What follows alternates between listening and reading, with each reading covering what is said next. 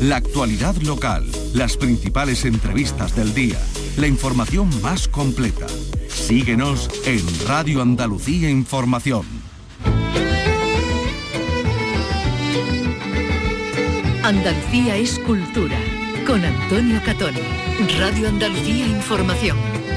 Buenas tardes. Las pinturas rupestres de Aldea Quemada en Jaén, declaradas Patrimonio Mundial, se enfrentan a una nueva amenaza que casi iguala en peligrosidad al vandalismo, la voracidad de un líquen una especie que puede llegar a cubrir estas pinturas, que de hecho está eh, pasando, esto está ocurriendo en la zona de los abrigos del Prado del Azogue, en, en esta localidad jienense. Se trata de pinturas de escenas pintadas con una mezcla de grasa y óxido de hierro que tienen más de 20.000 años de antigüedad y como decimos están incluidas en la Declaración de Patrimonio Mundial de las Pinturas Rupestres del Arco Mediterráneo. Luego se lo vamos a contar. Hoy también les presentamos la película Si todas las puertas se cierran.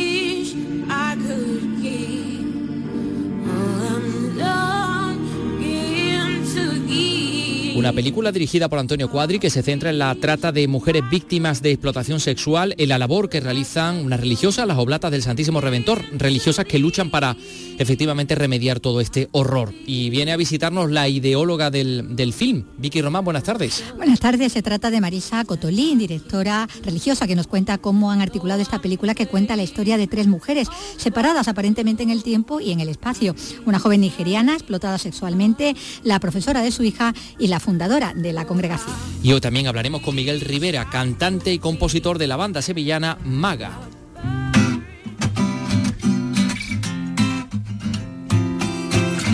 Carlos López, buenas tardes. Buenas tardes. Viene a presentarnos su gira Mi Historia Cantada, una gira en solitario que lo traerá a su ciudad natal, a Sevilla, este viernes. Un trabajo personal sobre su patrimonio artístico, es decir, sus canciones, esta vez en formato acústico. Mientras mienten las noticias. Pues luego lo vamos a escuchar. Noche en Blanco de Málaga. La buena vida es el hilo conductor de las más de 140 actividades culturales que van a inundar la capital entre las 7 y la 1 de la madrugada del próximo día 20.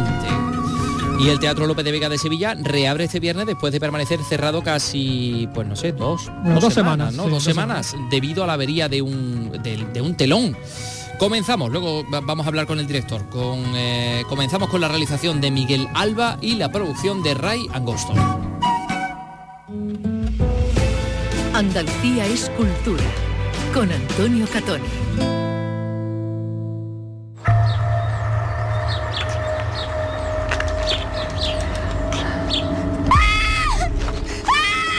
La policía atribuye el crimen a una organización de trata de mujeres que opera en la ciudad.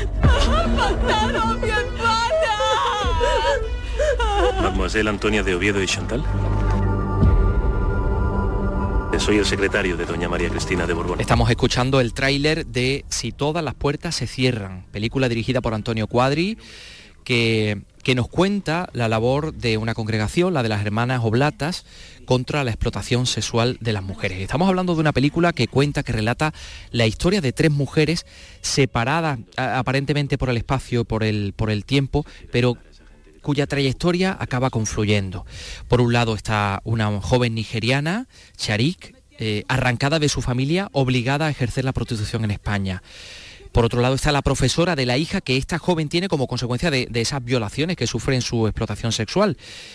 Y también está una mujer que vino a España 200 años antes de que todo esto sucediera, una institutriz suiza que viene a Madrid a educar a las hijas de la regente María Cristina, Antonia María de Oviedo, que funda las Oblatas del Santísimo Redentor para acoger a las mujeres que ejercen la prostitución. Una de estas oblatas de hoy en día se llama Marisa Cotolí y además ha sido la ideóloga que me la han contado y está aquí con nosotros hoy en el programa. Marisa, ¿qué tal? Muy buenas tardes. Buenas tardes. Encantada de nuevo de estar aquí con vosotros en mi casa. Estoy en mi casa. Totalmente. Y nosotros encantados de tenerte aquí. Eh, ¿Cómo surge la idea de, de llevar a- al, al cine, a una película, una historia como esta? Pues la idea surge porque Antonia María de Oviedo y Chontal, la fundadora de nuestra congregación, eh, fue y es una, una mujer eh, de película, porque su vida transcurre pues precisamente cambiando, cambiando estereotipos, cambiando esquemas de una época muy restrictiva para, las mujeres el siglo XIX. Y, es una mujer que, bueno, que marca estilo en la, en la diferencia. Ella, bueno, pues nace en el corazón de Europa, en Suiza, y, va, va, surgiendo en ella esa, esa idea de, cambio, de transformación, en concreto de la realidad que viven las mujeres, descubre la, mujer, a la mujer en, situación de, prostitución forzada y de trata también con fines de explotación sexual y eh, le cambia la mirada transforma su, se transforma su corazón y... En un Madrid del siglo XIX que es tremendo en este aspecto. ¿eh? Efectivamente en un Madrid del siglo XIX al cual accede porque bueno pues era una mujer muy preparada y, bueno, es elegida para, ser institutriz de las hijas de María Cristina de Borbón, con, el duque de, de Y, a partir de ahí, pues, pues conoce esta realidad a través de, también de, otra persona, José María Benito Serra, que es el, fundador de la congregación. Y, me pareció ya hace unos años que, era, una vida muy, muy significativa, como he dicho hace un momento, una vida de, película, de cine, y, que era importante visibilizar, eh, visibilizar no solo su vida, sino también la, misión, porque realmente eh, el, el, tratar ¿no? Con, mujeres y acompañarlas en sus procesos de, empoderamiento, de recuperación, pues es algo que, la sociedad pues es importante que, y la iglesia es importante que conozca y, también que, cambie la mirada como lo hizo con, Antonia, ¿no? porque es una realidad muy sangrante la que viven, la que padecen muchas mujeres. Hoy Entonces y hoy en día, y ahí estáis trabajando vosotras, las eh, hermanas oblatas, eh, tenéis presencia en Andalucía, por ejemplo en Sevilla, donde gestionáis el Centro al Alba, que está en la calle eh, Relator, donde desarrolláis una, labor muy importante. Estáis también presentes en otras partes de Andalucía, ¿verdad? Sí, estamos presentes en, Almería, en Cádiz y bueno, y aquí en Sevilla que acabas de comentar. Y ahí estáis trabajando con importantes este matiz personas, mujeres en este caso, que ejercen la prostitución. ¿No gusta a vosotros decir prostitutas? No, no. ¿Por qué? Porque la mujer es mujer. Lo que ejerza en contra de su voluntad o, por elección propia, que yo lo entrecomillo, es, algo que, hace al ejercicio, a, lo que, a lo que realiza, no a lo que es. Bueno, pues eh, esa es la idea general. Luego, si te parece, seguiremos hablando de vuestra labor, pero vamos a centrarnos en el trabajo, es decir, cómo habéis llevado este mensaje al cine. ¿Cómo y por qué llamáis a Cuadri? Pues Cuadri es, es, un amigo de hace bastante tiempo.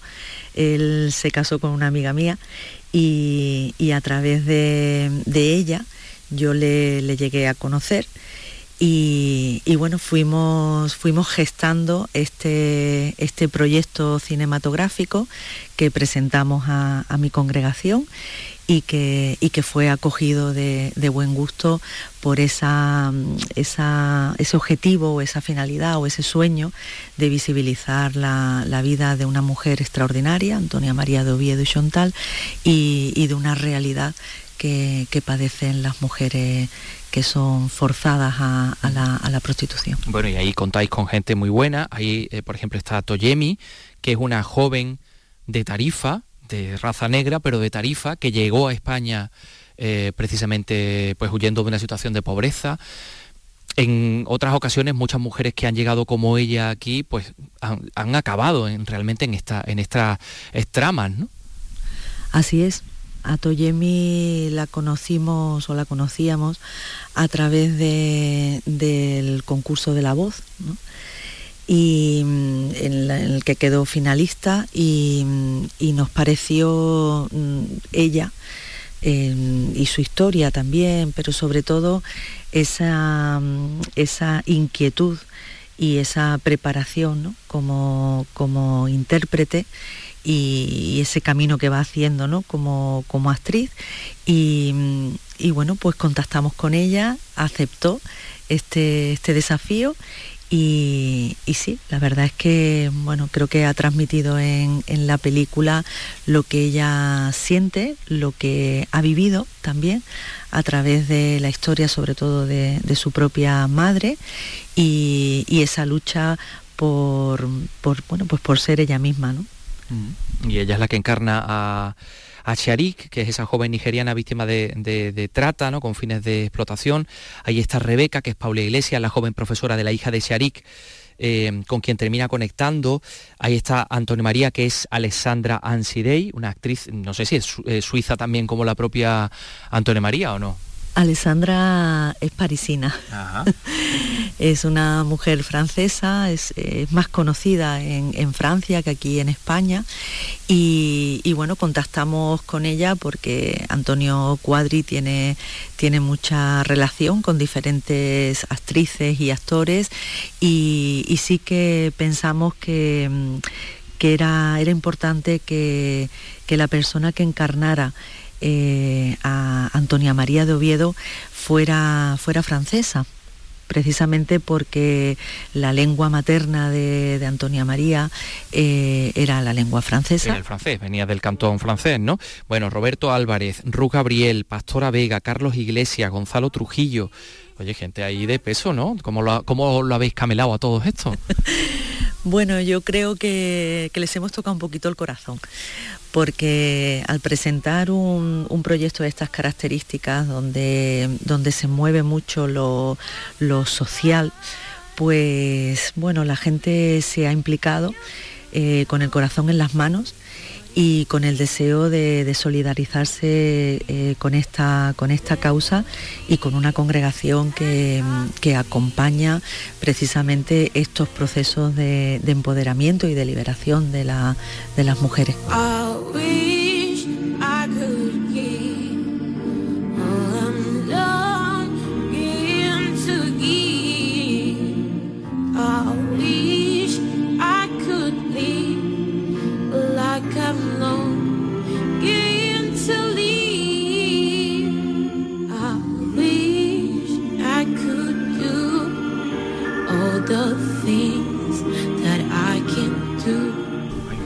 Eh, porque claro, esto es un mensaje que con lo que pretendéis evidentemente es pues acabar con una situación que es realmente horrible y con la que estáis trabajando, tú en concreto estás trabajando día tras día.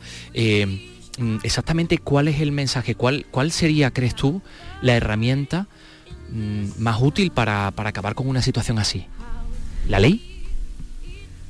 La ley, por supuesto, yo creo que, hay, que estar, hay que estar en todos los espacios, hay que estar en primer lugar acompañando a las mujeres para que crean en sí mismas y, que, que, lleguen a vivir la vida por ellas mismas, que no, no les vivan la vida y ser protagonistas en definitiva de ellas hay que estar también en las mesas, en las mesas políticas donde realmente se, mueven eh, las normativas, las leyes, donde bueno pues se puede hacer algún tipo de, cambio que, favorezca precisamente esto, ¿no? ¿Tú crees que habría que ilegalizar la prostitución? Sí, sí, claro que sí. Mm. Sí, porque, a ver, bueno, esto es una opinión personal, ¿no? Eh, la prostitución no, es un trabajo.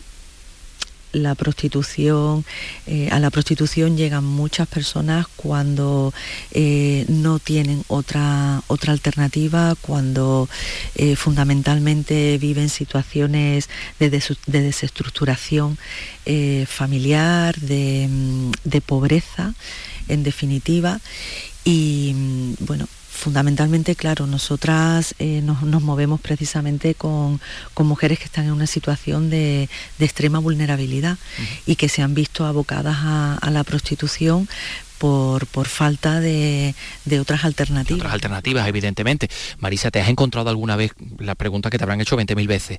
¿Alguna o algunas mujeres que te hayan dicho, yo me dedico a esto porque quiero, me lo paso bien y hago que otras personas, hago que otras personas se lo pasen bien y nadie se aprovecha de mí? Esto es una decisión mía. Yo me gusta este trabajo, lo entiendo como un trabajo. Pues en los 25 años que, llevo acompañando a, a mujeres en este tipo de situación, tan solo me he encontrado con una. Y cuando le pregunté eh, si su familia estaba al tanto de, lo que ella ¿no? pues llamaba eh, trabajo por opción libre, pues eh, bueno, miró para abajo y directamente me dijo que no, que ella participaba de una doble vida. Y no hubo más, más comentario al respecto. Y no hubo más preguntas. Bueno, hablemos de la, no tanto de la hermana Marisa Cotolí, sino de la actriz Marisa Cotolí, que también participa usted en esta, en esta película. ¿Cuál es su papel?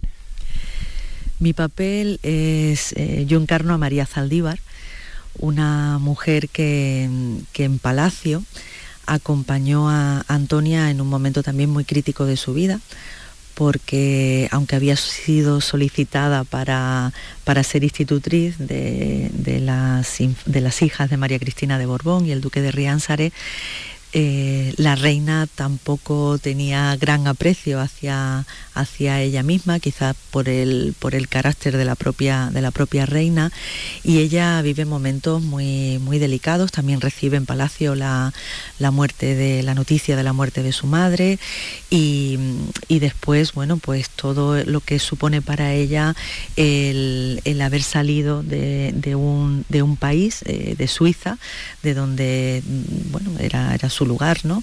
Eh, haberse desprendido también de, su, de, su, familia y encontrarse, bueno, pues en, un Madrid como acabo de decir, eh, muy, en una época muy restrictiva eh, y en un palacio con una opulencia que, con ella tampoco iba, porque ella era una mujer muy, muy sencilla. Entonces tiene diferentes momentos ahí eh, muy críticos y María Saldívar acompaña esos, esos momentos y, tiene, mantiene con ella una, relación eh, de complicidad y una relación muy, muy bonita. ¿Está usted satisfecha con su trabajo como actriz? ¿Le han aplaudido? ¿Que le han dicho? ¿Le han tirado tomate?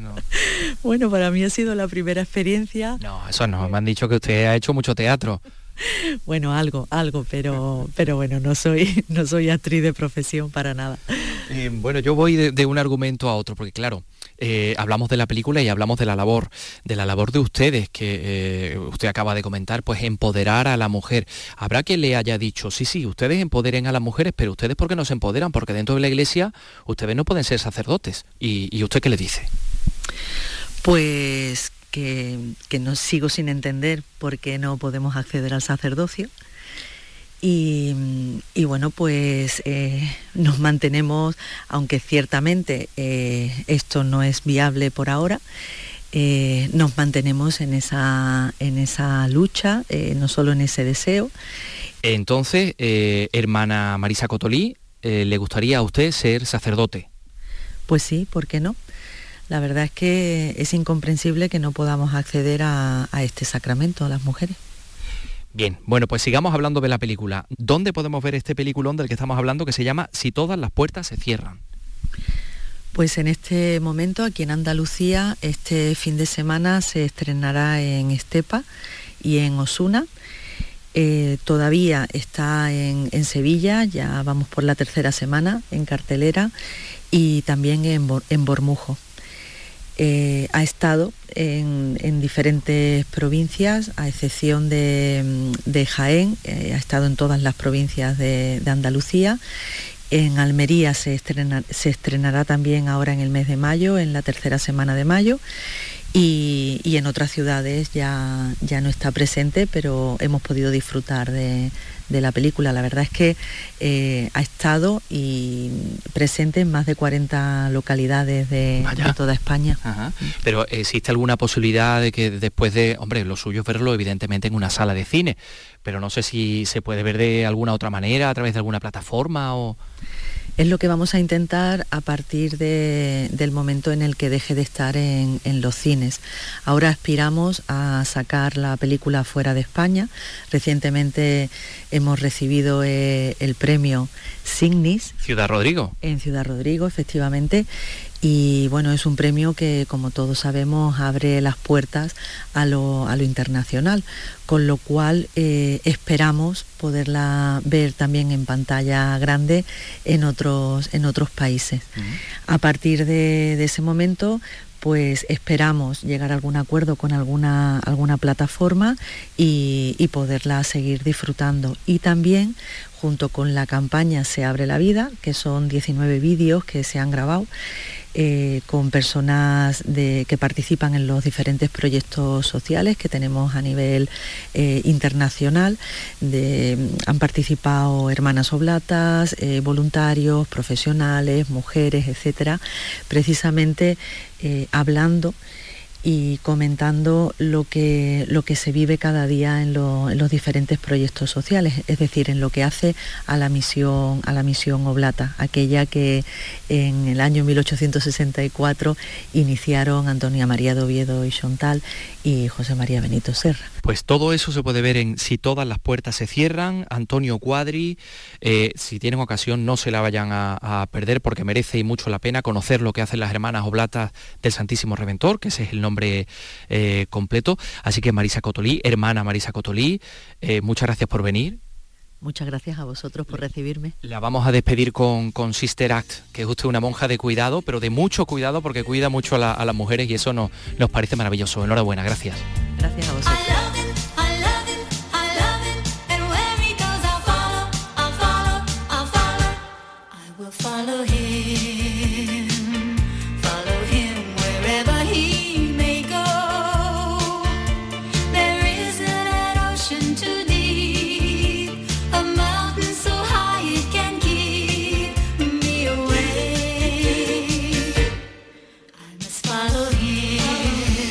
Más cosas en Andalucía Escultura, son las 3 y 21 minutos. Radio Andalucía Información te cuenta la Bienal de Flamenco de Málaga. No te pierdas el monográfico que te ofrecemos hoy en Portal Flamenco desde el Centro Cultural de la Malagueta. La Bienal de Flamenco de Málaga en Portal Flamenco con Manuel Curao desde las 4 de la tarde en Radio Andalucía Información.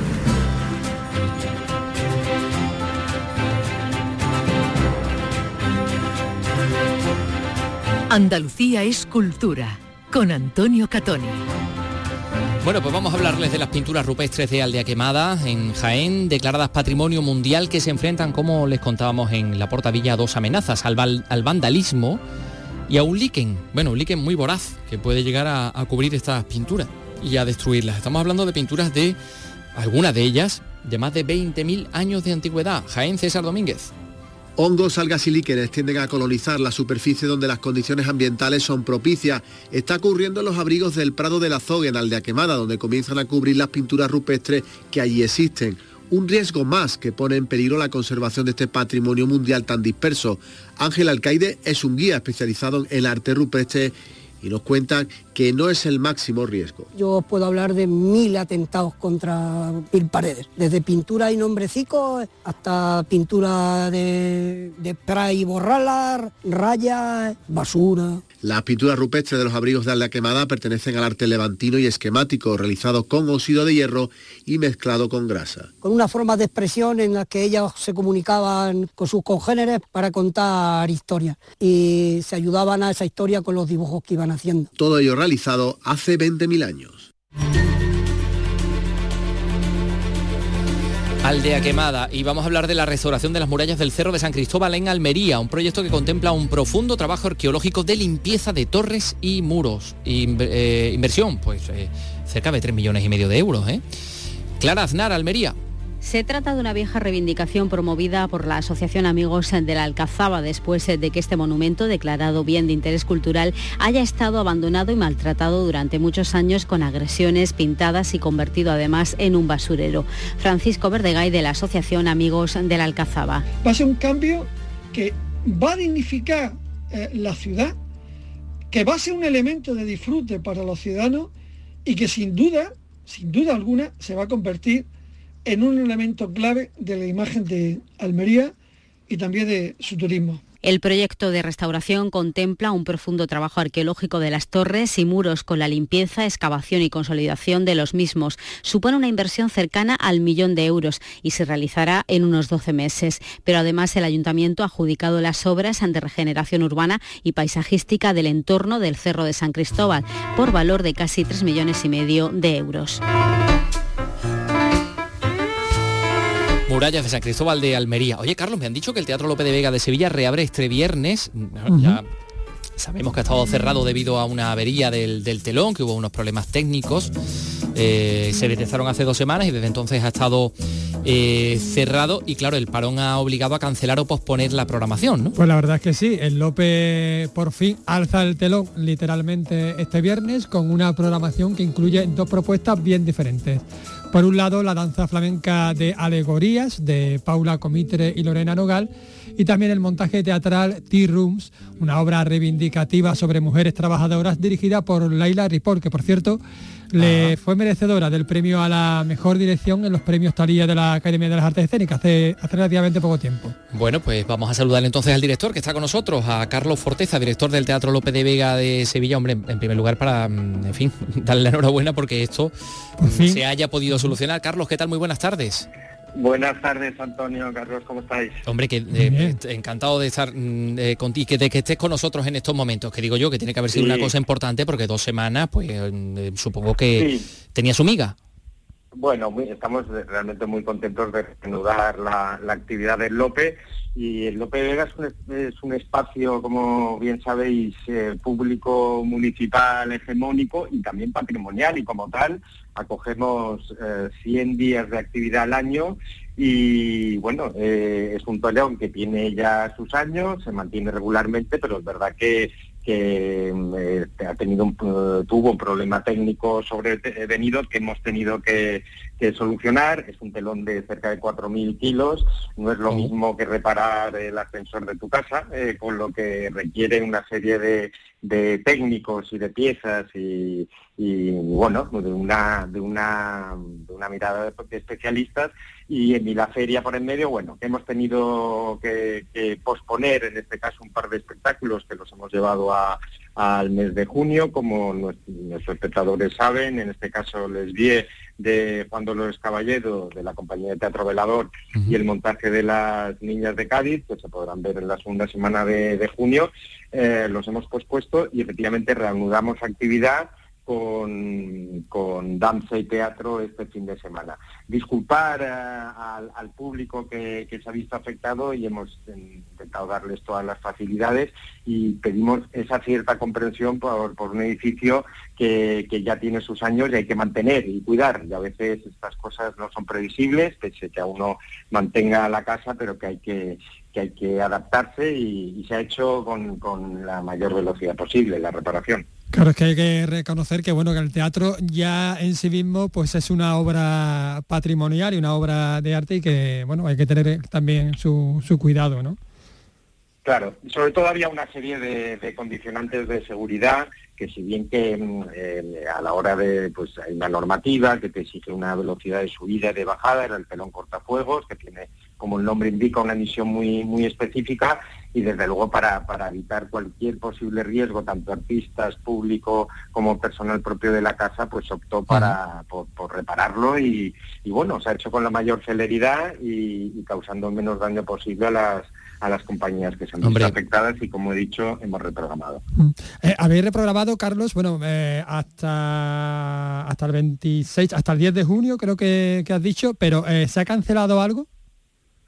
Eh, hemos tenido que cancelar lamentablemente la, la gira de, de Los Pálidos, la producción de Lucía Carballal del, del Centro Dramático Nacional, ya que era una gira muy acotada en el tiempo, solo al ser un centro eh, público, pues sale de gira, digamos, todo el cuerpo técnico también y el personal del Centro Dramático Nacional, y era una gira que estaba mm, centrada en un en un mes y poco de duración, tenía, visitaba solo cinco plazas dentro de la geografía española y no había posibilidad por, por propia disponibilidad de los actores que, que tenían reservado sobre este periodo Sí. de encontrar una, una nueva fecha. O sea, ha sido el, el daño mayor que hemos Bueno. tenido en cuanto a, a la programación artística. Carlos Forteza, muchas gracias por estar con nosotros y, y nada, y que y a disfrutar del teatro, y del el teatro viernes flamenco.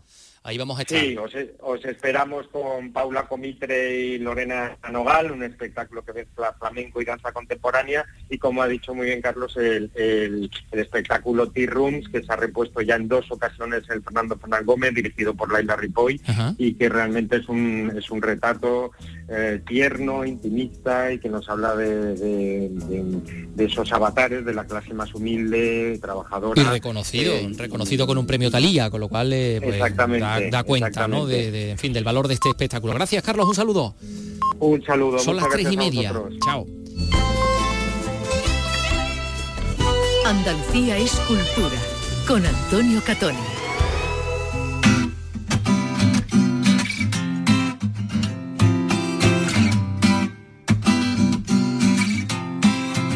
Vamos a hablar con Miguel Rivera, cantante, compositor de la banda Maga, que nos presenta esta gira en solitario y acústica.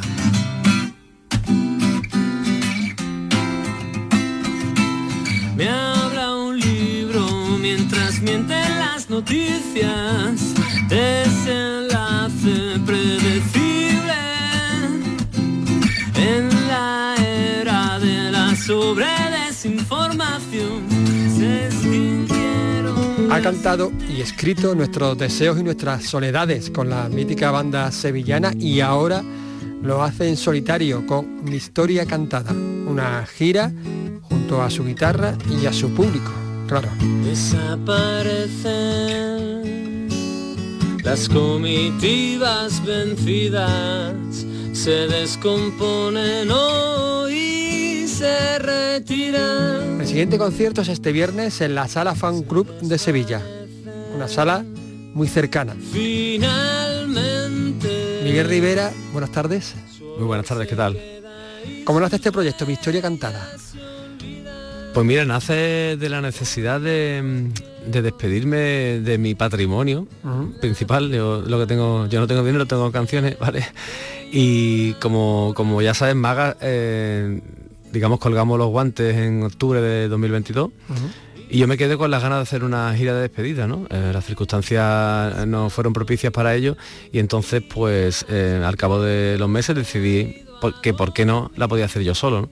Y entonces, pues, eh, de una manera mm, em, pues muy humilde, eh, modesta, eh, pues he ido decidiendo en qué ciudades quería tocar la puerta, ¿no? A ver de- dónde me abrían. Y afortunadamente he encontrado muchas puertas abiertas. Y he iniciado una gira de despedida de este repertorio, que no significa que no vayan a volver a sonar nunca más en directo, pero sí muchas de ellas seguramente pues no, no lo harán.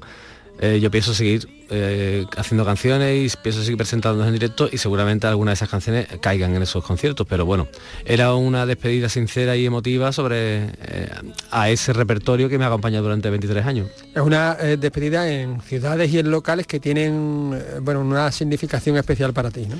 Sí, he intentado buscar sitios que, que tuvieran, que, que permitieran la cercanía con el público. Un concierto en, en las distancias cortas, ¿no? Porque algo característico de este show es que yo voy contando y cantando la, la historia que hay detrás de cada canción, ¿no? porque surgió la vivencia personal que la propició, em, las influencias que teníamos eh, musicales o literarias en aquel momento, y todo esto lo voy desgranando eh, conforme va su- sucediendo el concierto. Claro, esto tiene sentido y es, o sea, tiene sentido a nivel estético y, y a nivel práctico con un, aforo reducido. Mm, si tú esto lo- se lo cuentas a 200 personas tomando cubata en, un- en una sala al uso, es complicado que se mantenga la atención. Entonces procuro, siempre que, que las condiciones lo permiten, procuro que el público esté sentado, que sea un aforo máximo de 80 personas, que de alguna manera se pueda interactuar, porque cuando tú le pones estas condiciones al público, el público responde. Y no sé, eh, a mí me ha sorprendido gratamente ver las caras de emoción de la gente, incluso como durante esa- esas pequeñas exposiciones de, los orígenes de las canciones la gente eh, interviene o te preguntan cosas, es como un pequeño coloquio, una reunión entre amigos y hace que el concierto tenga un cariz especial que no tiene un concierto al uso con una banda en una, en una sala grande. Hablas de patrimonio, pero Maga también es un poco patrimonio de todos nosotros, ¿no? De todos los seguidores de Maga que, que buceamos, ¿no? Como, como aquella... Pues me honra que digas esto. Claro, me honra que digas esto porque, hombre, entiendo que un grupo que se ha llevado dos décadas y pico tocando y haciendo canciones, discos, girando por ahí, sí que se puede considerar un poco patrimonio eh, desde el ego de Andalucía y de nuestra ciudad, claramente. Me habla un libro mientras mienten las noticias. También te está relacionado con tu libro, un libro que editaste justo eh, una semana antes o dos semanas antes de, que nos llegase a todo este tsunami de, la pandemia, eh, sistemas binarios, que también digamos que los relacionan, ¿no? Claro, Efectivamente, como bien dices, tuve el tino de publicarlo justo dos semanas antes del confinamiento y se quedó pues metido en caja, obviamente.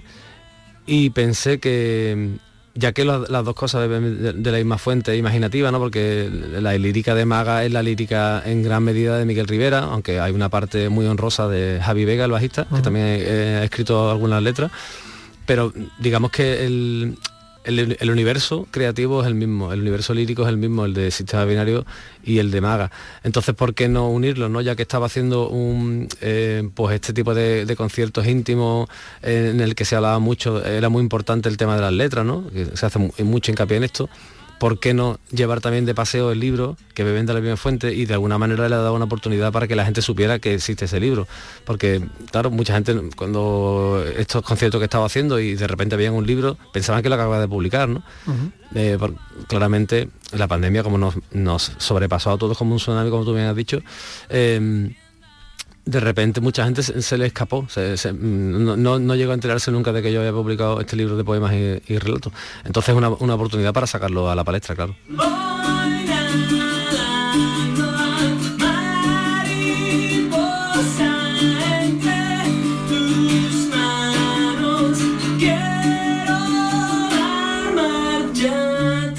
¿La esencia está en el esqueleto de las canciones?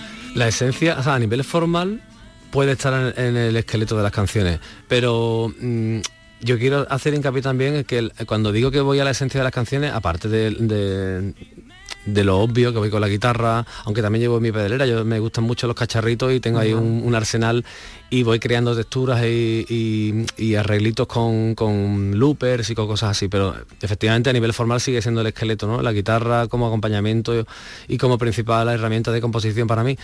Eh, pero voy también a la esencia de, lo que significa maga, ¿no? de, dónde ha bebido maga, el universo, las letras, eh, la influencia literaria, todo eso. Eh, esa es la esencia y, la esencia de, de, dónde salieron esas canciones, de qué me pasó a mí aquel verano de 2009 para que surgiera tal o cual canción. Y esto es algo que nunca he contado. De hecho, hay tiene un punto confesional esta gira porque ha habido momentos en los que he dicho, incluso medio, improvisado en el sentido de que, por ejemplo, el otro día estaba en Granada, en un sitio maravilloso que se llama La Casa de los Tiros, y caí en la cuenta de que ciertas canciones de Maga yo las había, las había compuesto en Granada porque durante un tiempo estuve viviendo allí y tuve una serie de circunstancias que propiciaron esas canciones y, fue muy emocionante darme cuenta que después de tantos años digo, ostras, que es verdad que esta canción surgió aquí porque llega un momento que tú pierdes de vista eso, ¿no? Eh, una canción que tiene 20 años, la estás girando durante 20 años, ya no te acuerdas de, por qué la hiciste. La, vas recordando según, según va creciendo la banda y parece que es una canción que siempre estuvo ahí, pero tuvo un origen y en ese caso particular fue muy emocionante porque había sido compuesta en dos calles más para allá. ¿Y han envejecido bien? Muchas de ellas sí, otras no. Y, no por una cuestión de producción musical ni estilo, porque yo creo que Maga ha sido bastante fiel a su estilo, aunque hemos ido intentando explorar em, terrenos siempre a nivel creativo, pero es verdad que tiene un sello, ¿no? Para lo bueno y para lo malo tiene un sello característico. Quizá no hayan envejecido bien algunas en mi mente por las vivencias que me hicieron escribirla, ¿no? Hay un disco que a mí me cuesta muchísimo trabajo de hecho no toco ninguna, solo toco una canción de ese disco que es Sati contra Godzilla, que es el cuarto que sacamos. No, el quinto. Eh, y es un disco que nació en una época súper turbia de mi vida, muy oscura, depresiva y tal. Entonces a mí escuchar ese disco, de hecho no lo escucho. pensar en las canciones me trae muy malos recuerdos y, me da bajón. Y entonces no toco canciones de ese disco, salvo una que honrosamente es de Javi, que me encanta, y, es la representación de ese disco en el directo, en este concierto.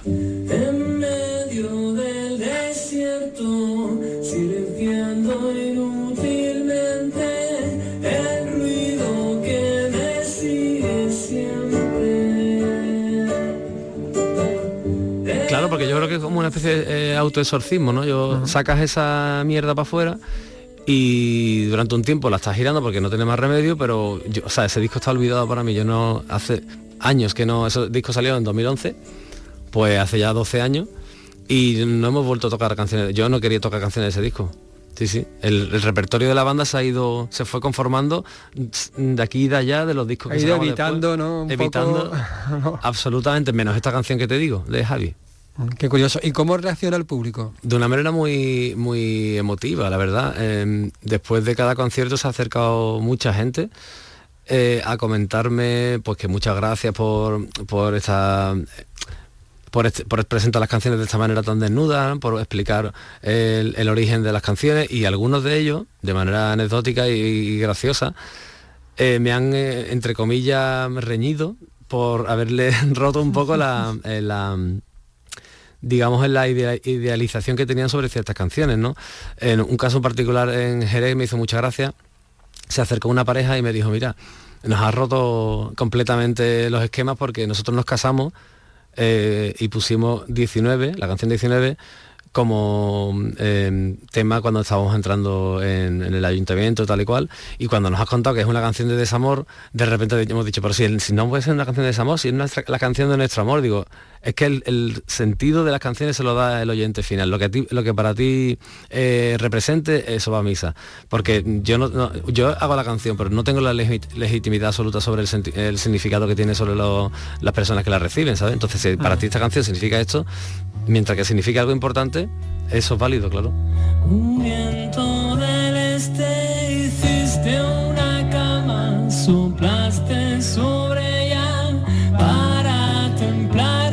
cierras una etapa y abres otra. ¿Qué etapa abres? Pues la etapa de músico eh, en solitario. Eh, yo estoy trabajando ya material nuevo eh, con un productor aquí en Sevilla y mi intención, yo no tengo prisa realmente porque no tiene sentido y sobre todo ya en esta época, o sea, en estos tiempos en los que corremos, que, en los que vivimos que todo va tan rápido, yo no quiero, no quiero meterme en ese tren. Entonces yo estoy elaborando un repertorio, eh, ya hay bastantes maquetas, pero con tranquilidad, cuando yo esté seguro de que eso es lo que quiero contar y que tiene que tener esa forma y ese envoltorio, entonces lo publicaré. Y ya me plantearé si hago o no gira y de qué manera la hago. Eh, Y hasta donde puedas contar qué envoltorio va a tener. ¿Va a ser más orgánico? ¿Va Pues mira- a continuar por, por la vía de la experimentación? Eh, hay algo que hace mucho tiempo que yo quería hacer eh, y que no he tenido la ocasión porque a lo mejor no he encontrado el compañero o socio adecuado.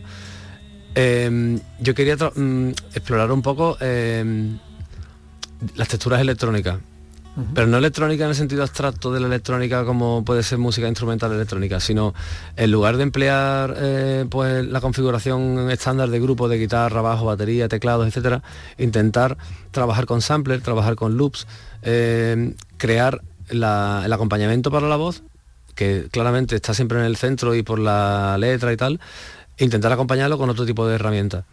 Eh, pero te digo, no es que sea, no es que vaya a hacer ahora música ambient, no es eso, pero sí en lugar de, a lo mejor hay un- cinco canciones que no tienen guitarra y lo que tiene es, un- es una guitarra sampleada que hemos utilizado de otra manera. Eso me interesa mucho. He estado en los últimos tiempos investigando con software y, bueno, yo, yo soy de Alcalá, de un pueblo de aquí, bueno, de Alcalá de Guadaira, todo el mundo lo conoce, y tiene el mejor sitio de Alcalá, es el Parque Oromana, que es un parque maravilloso ahí mm, sa- semi salvaje, y mm, yo me he dado larguísimos paseos por ahí grabando los sonidos del parque a las 7 de la mañana. Eh, por ejemplo, yo que sé, los patos, las ramas, el río, ese tipo de cosas, el crepitar de, la- de, los palitos que se han caído por la noche. Y todo eso, eh, con todo eso me he hecho un- una librería de sonidos en el ordenador y lo estoy empleando como elementos de percusión, por ejemplo. Y es muy guay porque es algo muy orgánico, porque realmente viene de ahí, de lo orgánico, pero está procesado por un concepto electrónico eh, en cuanto a herramienta. ¿no? Y ese tipo de cosas me, me- resultan súper entretenidas, eh, me permiten investigar por caminos que no he transitado y bueno, y seguramente todo eso mm, acabe mm, em, haciéndose patente en, e- en este repertorio nuevo. Acabe siendo un, nuevo disco, ¿no? Un poco en la onda de, sellos como More Music, ¿no? El sello este alemán que, edita la Lipuna, ¿no? Que Por ejemplo, sí, exactamente, a mí la Lipuna me gusta, sí. Mm, o yo que sé, o Moon, ¿no? Sí, totalmente, totalmente. Sí, sí, me gusta, me gusta. Buenas referencias. La voz de un aire helado que solo entiende el corazón, no les deja dormir bueno, volviendo al tema de los conciertos, este viernes actúas en Sevilla, Sala Fan Club. ¿A qué hora? A las nueve y media. ¿no? Sí, nueve y media, sí, sí, sí. Así que os espero a todos y a todas allí porque creo que quien venga va a disfrutar de, un concierto muy cercano y, que no se, va, no se va a olvidar de él. Eso seguro. Y después, nuevas citas en, Andalucía, porque bueno, digamos que ya comenzaste esta, estas giras, has estado, como dices, en Jerez, en Granada, pero ¿tienes otras citas por aquí, por, nuestra tierra? Pues mira, en Andalucía particularmente, eh, tengo el 28 de junio en Málaga, y Baeza está también ahí, pero no, sé exactamente la fecha concreta. Es que eh, la verdad que he tocado todas las provincias, bueno, menos Huelva, que no sé por qué, no, no, he, no he conseguido ningún sitio donde tocar en Huelva, pero el resto de, las provincias se las he tocado. Huelva, vamos a ponernos las pilas, ¿no? si queréis, en serio, porque apetece me apetece. He, tocado en todas, ¿eh? he estado en Málaga, he estado en Córdoba, en, eh, Sevilla voy a estar, en Granada, eh, en Jaén si voy a Baeza, Málaga, Almería también estaban elegidos, me falta Huelva. Y Cádiz también he estado, o sea que... Mm. Pues ya lo sabemos, ¿eh? nos falta Huelva, eso no, se puede quedar así y hay mucho verano por delante para, para, aprovechar y además Huelva es un sitio estupendo. Maravilloso. Bueno, pues muchísimas gracias Miguel, Miguel Rivera por estar con nosotros hoy y nos quedamos con tu música y con tu sensibilidad. Muchísimas gracias. fuera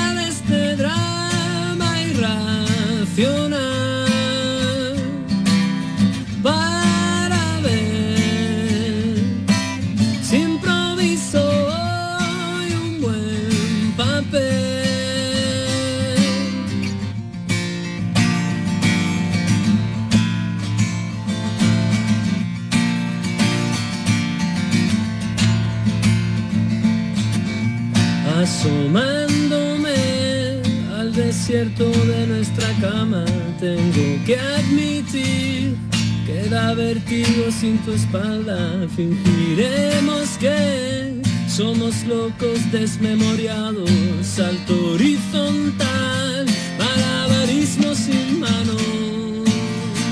3 y 47 minutos, eh, bueno, vamos con más cosas que, que ya prácticamente nos quedamos sin tiempo.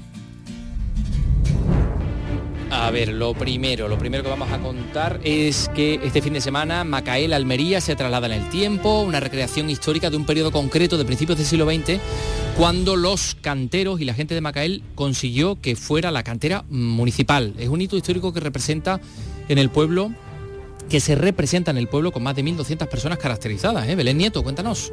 Canteros y caciques, recreación histórica 1919-1947. Por quinto año consecutivo, el pueblo de Macael se transforma este fin de semana y representa la lucha de los canteros porque las canteras de mármol continuaran siendo del municipio y no fuese privatizada como pretendían los caciques. Una representación en más de 7.000 metros cuadrados donde habrá carros tirados por bueyes, escultores, más de 1.200 personas caracterizadas, 70 vecinos participarán en la representación y más de 300 en la organización. Raúl Martínez es alcalde de Macael. Todo esto se hace de una, forma, de una forma lúdica, divertida y gastronómica, porque tenemos la música de la época, tenemos las tapas tradicionales de la época, ahí se han visto los seis bares que había entonces en Macael recreados al más mínimo detalle. Habrá una orquesta con música swing de la época, además de verbena popular. La representación de canteros y caciques se está convirtiendo en todo un reclamo para disfrutar de un hecho histórico que sin duda marcó al municipio de Macael. Por cierto, hablando de Macael, le vamos a mandar un beso a Nati Ortiz, que es de Macael y que la queremos mucho, así que le mandamos un, besote. Un beso grande. Nos da tiempo a, contar también que la Universidad de Córdoba se está celebrando un ciclo de conferencias que conmemora los 50 años del proceso 1001. Eh, pasa, Paco Gomezalla, siéntate por aquí. Eh, decíamos, proceso 1001, cuando el franquismo eh, encarceló a toda la cúpula de comisiones obreras. Ana López, Córdoba. Saludos desde la Facultad de Filosofía y Letras de la Universidad de Córdoba, en la que se está inaugurando este ciclo de conferencias 50 años del proceso 1001, historia y memoria de la lucha democrática y el antifranquismo, una jornada que está siendo inaugurada por el rector de la Universidad de Córdoba, Manuel Torralbo, y eh, que ha sido organizada por la Diputación de Córdoba. Su eh, delegado de memoria, Ramón Hernández, está aquí. También nos acompaña Nuria López, la secretaria general de Comisiones Obrera de Andalucía, y Marina Borrego, eh, la secretaria provincial, junto con personas que estuvieron encarcelados por este proceso, que como, bueno, si no lo saben, lo recordamos, bueno, pues lo recordaremos. No te preocupes, Ana López, porque es que eh, Paco Gómez ha venido para algo. Ha venido para contarnos que hoy tenemos cine clásico, eh, tenemos esta noche en Andalucía Televisión, poco antes de las 11, drama histórico a cuenta del trágico destino de la reina escocesa María Estuardo, protagonista de una película que dirigió John Ford a mediados de los años 30. Esta. Me habláis una y otra vez de la amistad de Isabel. Yo también le doy mi amistad. Somos reinas de dos países contiguos. Estamos unidas por lazos de sangre. Son dos buenos motivos para la amistad basada en el entendimiento. Pero ¿cómo puede haber entendimiento sin franqueza? Sed franco, ¿qué es bueno, lo que pues ahí está Catherine Hepburn como la reina de, Escocia, hablando de su prima, la reina de, Inglaterra, Isabel, y aquí está Paco para hablarnos, hola, ¿qué tal Paco? de este drama histórico, ¿no? Que decíamos ayer que nos tocaba hoy, ¿no? Sí, que nos lleva al siglo XVI, a Escocia, y bueno, a las luchas aquellas de poder y a las guerras de religión que hubo, y, en fin, a, ver cómo se resolvía aquella cosa de, la hegemonía, si católicos y protestantes, y, curiosamente además una rivalidad de dos reinas, unos momentos dados en que además, lucharon eh, muchos porque las mujeres no accedieran al trono, por fin accedieron y la verdad es que uno de estos primeros momentos, por lo menos en, los tiempos modernos, eh, del Renacimiento para acá, pues las primeras la primera el primer fue un choque en toda la extensión de la palabra. Sí, eh, la película empieza cuando María Estuardo, eh, eh, que estaba casada con un francés, me parece que con el de Francia, queda viuda, y entonces vuelve a Escocia donde al fin y al cabo de allí es de donde ella es reina. Y allí en teoría es un país o una región católica, en teoría porque lo primero que se encuentra es con un protestante furibundo, un hombre lleno de, o sea, un converso eh, lleno de fe, eh, que es John Knox, y aparte de esa discusión entre los partidarios y los detractores de ella, luego está naturalmente el problema de quién, quién manda en realidad en toda la isla. Claro, si es su prima Isabel. Y entonces estaba el caso de Isabel, que sí que había... Ah, eh, ella actuaba como anglicana. Es decir, eh, había, después de, su padre, después de Enrique VIII, Inglaterra había pasado por una experiencia católica que había sido la de María Tudor, a la que le han puesto el Bloody Mary. De, de María la Sanguinaria con lo cual pues la verdad es que muy buen recuerdo no dejó por lo menos entre, entre el sector así digamos reformista. Bueno, pues y por ahí empieza, empieza la cosa y luego están las intrigas de palacio y está una boda por interés. Eh, desaparece pronto. Luego hay una relación sentimental mucho mejor con el conde de Que es el que interpreta a Frederick Marx. Y bueno, pues, y hasta que luego ya por fin se produce el gran encontronazo con Isabel Entonces sabemos cómo, cómo, acaba, pero bueno, para que no lo sepa, porque no esté muy ducho en historia, pues tampoco se lo vamos a reventar, ¿no? Pues nada, que, lo veamos en esta, noche, a partir de las 11 de la noche en Andalucía Televisión, en María Estubardo. Por cierto, ese encuentro físico entre las dos, la mayor parte de los historiadores, salvo que se haya descubierto ahora o la cosa nueva, en realidad no se produce nunca. Pero los, los amantes de la novela histórica y del teatro. Esta obra, por ejemplo, está basada en una obra de teatro que escribió Maxwell Anderson. Eh, pues sí, pues claro, es que es, que si no las enfrentas a las dos, si no las metes a las dos en la misma escena, pues, bueno, la última que mm. hubo sobre que la hacía también Margot Robbie, ¿no? Y Saoirse Ronan, si las pone mm. Sí, una cosa complicadísima, que estaban así como unas cosas entre sábanas ahí, que no se encontraban nunca y al final acababan encontrándose. Ah. Sí, sí, no, y ha habido muchas más, ¿no? María Reina de Escocia, aquella que hicieron Glenda Jackson y Vanessa Redgrave. Sí, sí, ¿no? Y en televisión española yo recuerdo haber visto algunos dramáticos hechos eh, por, españoles. Eh, Marisa Paredes una vez hizo de María Estuardo y era Luis Asala la que le daba la réplica como, como Isabel, Tudor pero, pero sí, bueno, eso es fantasía, claro. Eso parece ser que no, ¿eh? que, que, tú, cuidado que cualquier historiador de pronto descubre un documento y dice, ¿cómo que no? Aquí está claro que, que, Pero hasta el momento. Que sí estuvieron, pero parece ser que no. Lo que también resulta un poco extraño es ver a estos actores tan tan americanos. Sobre todo Frederick Marr, porque de todo te lo puedes creer un poquito más. Ella es muy majestuosa, ¿no? Y muy, mm. Pero en el caso de él. De hecho, aunque la película. John Carradine también. Sí. También, el personaje oscuro. Eh, sí, pero eh, bueno, en este caso concreto, uno de los más acérrimos partidarios de María Estuardo, uno de los más fieles, que además tiene una muerte muy emotiva. Eh, muere por defender a. Sí, sí, pero que siempre lo vemos ahí con esa cara, ¿no? Ese rostro ahí. Sí, generalmente suele hacer otras cosas, ¿no? Suele hacer de posible traidor y demás, pero en este caso no es casi una especie como de enamorado en la sombra. Sí, pero le echa las miradas a los otros. Mm.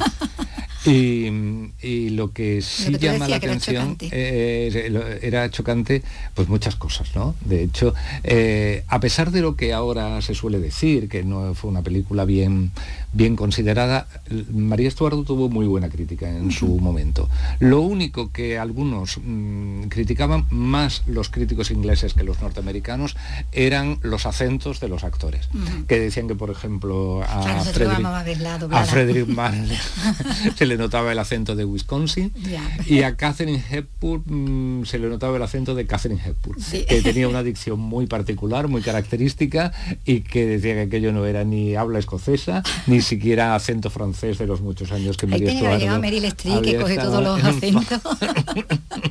no, no, esto era, eh, esto era de otra manera, pero aparte de eso sí estuvo bien. Pero es verdad que con el tiempo, teniendo en cuenta que el director es ese grandísimo hombre que es John Ford, y por comparación a otras películas de John Ford, esta película ha quedado siempre un poco como relegada, ¿no? Como decir, es que esto no parece ni una obra de John Ford. Y es verdad que su ampulosidad, su grandiosidad, la grandilocuencia, eh, estas secuencias así, Quizá la, a la que yo me refería antes, a la muerte de John Carradine sea uno de esos momentos así magníficamente simples y llenos de emotividad que tiene el cine de John Ford. Pero lo demás es todo como muy aparato, mucho aparato, mucho aparato, sí. que no parece suyo. Eh, esto muy, muy espectacular. Pero bueno, no, no se puede decir que, que estuviera John Ford tan inspirado como en otras ocasiones. Ahora, eso sí, el placer de ver a María, a, Catherine Hepburn, eh, entregándose a un personaje como el de María Estuardo, pues eso está y eso ha permanecido. En... Ah, y además pasa una cosa. Eh, generalmente al personaje de Frederick Marth, al conde de Bothwell, se le llama así precisamente por el título nobiliario, Bothwell, Bothwell. Y decía, bueno, lo normal también sería en algún momento dado referirse a él por su nombre o su apellido. Resulta que el apellido es Hepburn. Ah. Y hay quien asegura, yo estas cosas de las genealogías las creo poco, hay quien asegura que, que, es que los Herburg, o sea, Catherine Herburg, es descendiente. es descendiente del conde de Bothwell. Pero bueno, eso. Mira, eso, le, añade un plus. Eso es lo que los quieran creer, porque yo no sé, esto luego pasa otra cosa como Chefirelli, que se pasó 50 años diciéndole que le hicieran un, un árbol genealógico y al final, cuando estaba ya casi en el lecho de muerte, uno, que para mí era un vivillo, le dijo, ya lo he encontrado, Leonardo da Vinci. para que se fuera contento. y digo, pero qué cosa más disparatada, que, es que Bueno, y, la alegría que le dio ese Pues sí, se lo creyó, desde luego, pero vamos. bueno, pues Así que yo de todos los árboles genealógicos, habrá, habrá como todos los profesionales, habrá quien lo haga muy bien y con seriedad y, en fin, y otras cosas pues no lo hace. Bueno, pues como decimos, una, una oportunidad esta noche, ¿no? De, de ver esta, esta película de John Ford, que no parece tan, tan de John Ford, y que tiene, bueno, pues este, esta protagonista, ¿no? Eh, mm, interpretando a, María Estuardo. Bueno, María Estuardo, la película del año 36 que veremos esta noche. Ya hasta en la semana que viene que tendremos más cine clásico. Hasta la semana que viene. Venga, Paco, chao.